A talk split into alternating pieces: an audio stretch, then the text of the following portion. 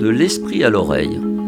Petite chronique hebdomadaire à écouter localement sur les ondes de Radio Coquelicot 99 FM ou plus mondialement sur radiocoquelicot.com.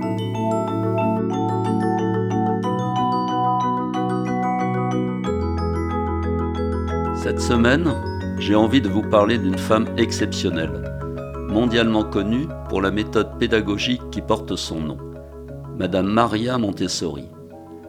Née en Italie un 31 août 1870, Maria est issue d'une famille bourgeoise, dont le père, Alessandro, est un homme plutôt rigide, mais dont la mère, Renilde, est passionnée de littérature et affiche une vision libérale de la société malgré l'éducation stricte qu'elle a eue.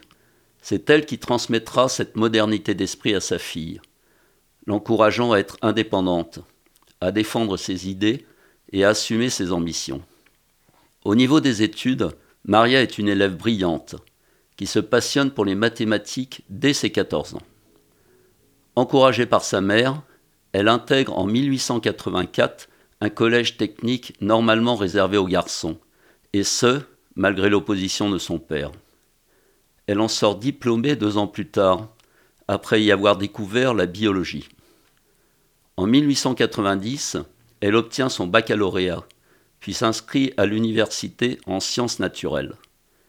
Elle trouve très vite sa vocation et souhaite devenir médecin, malgré les préjugés et le refus du ministre de l'Éducation nationale de l'époque, à qui elle déclare ⁇ Je sais que je serai médecin ⁇ en 1892, et après avoir surmonté de nombreux obstacles, elle réussit à intégrer la faculté de médecine de Rome et à décrocher une bourse. En 1896, à 26 ans, Maria Montessori obtient son diplôme de docteur en médecine, avec une thèse dans le domaine de la psychiatrie sur l'hallucination antagoniste. Elle obtient également une licence en biologie, philosophie et psychologie. Travaillant dans une clinique, elle a l'occasion de rencontrer plusieurs enfants déficients mentalement. Elle constate avec effarement qu'ils sont mélangés aux adultes et qu'ils n'exercent aucune activité, n'ayant aucun jeu à leur disposition, alors que la manipulation lui semble intuitivement être un élément essentiel au bon développement cognitif. Elle obtient du directeur de l'hôpital la création d'un service séparé, qui sera considéré comme l'un des premiers services pédopsychiatriques d'Italie.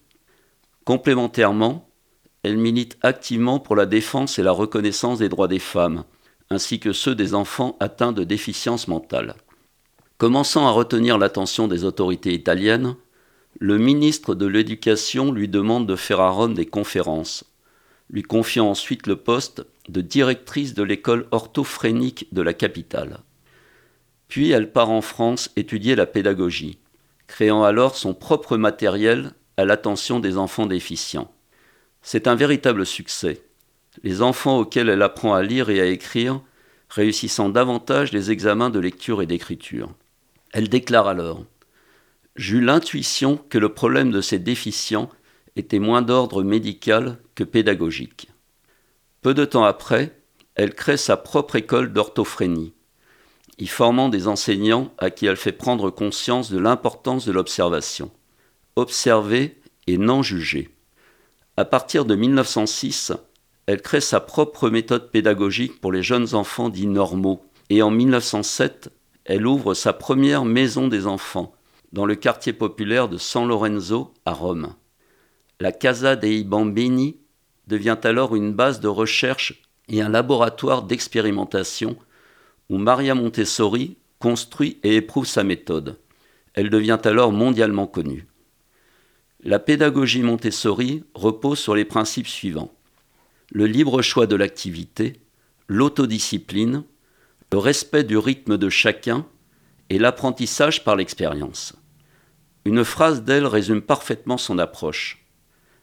N'élevons pas nos enfants pour le monde d'aujourd'hui, car ce monde n'existera plus lorsqu'ils seront grands et rien ne nous permet de savoir quel monde sera le leur.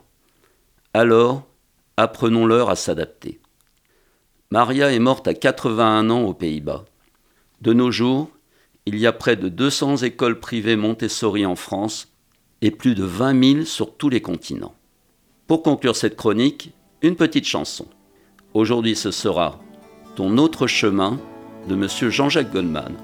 Au revoir et à la semaine prochaine sur Radio Coquelicot.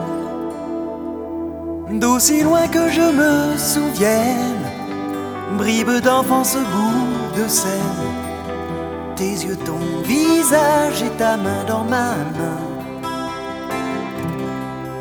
et nos pas sur le même chemin. Nous n'étions pas très bavards, un peu bizarre, un peu à part. J'aimais tes silences et tu aimais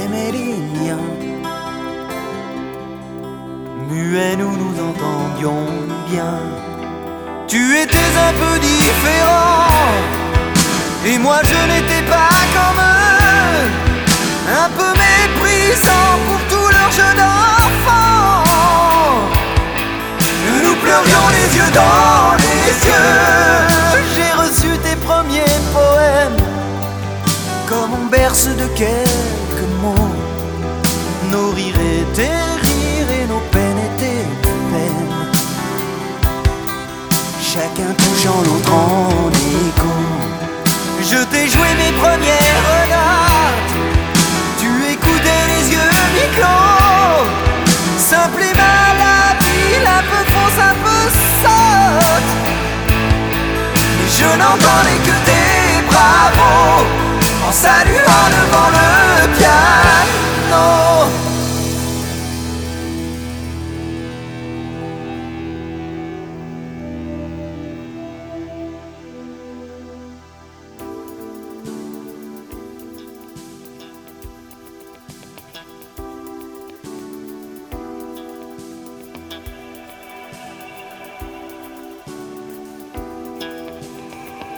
on a commencé à se perdre de vue à l'adolescence. Je te trouvais un peu trop austère, un peu trop sérieux, un peu trop secret.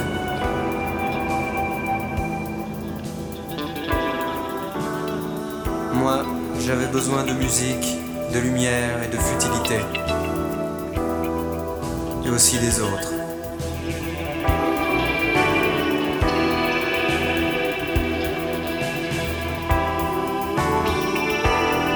Était exigeante, entière, exclusive.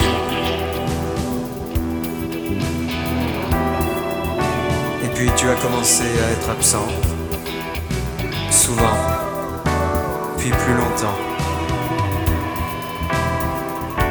Ta mère nous disait que tu partais en vacances. Elle ne mentait pas quand j'y pense. En vacances de vie en vacances d'envie.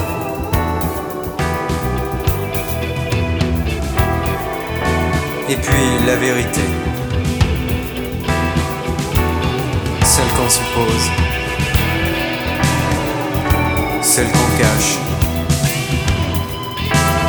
celle qu'on chuchote, celle qui dérange, celle qu'on élude. Ton autre chemin. Ton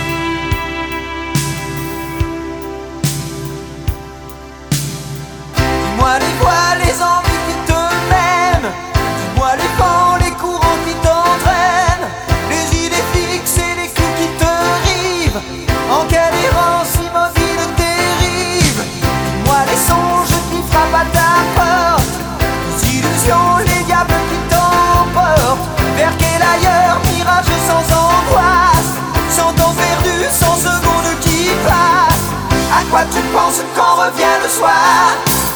Tes quatre murs enferment quels espoirs. Que doit-on lire dans ton sourire idiot? D'autres désirs sans parole et sans mots. Montre-moi ton autre chemin, montre-moi. Ton autre chemin, montre-moi. Ton autre chemin, décris-moi. Ton autre chemin, dis-moi tes signes et dis-moi ton langage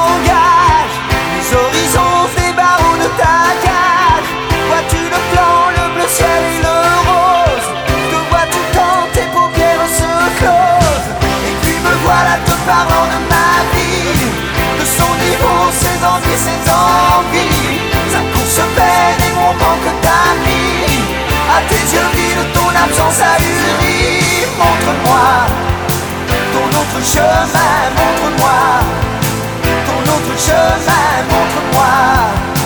Ton autre chemin, décris-moi. Ton autre chemin.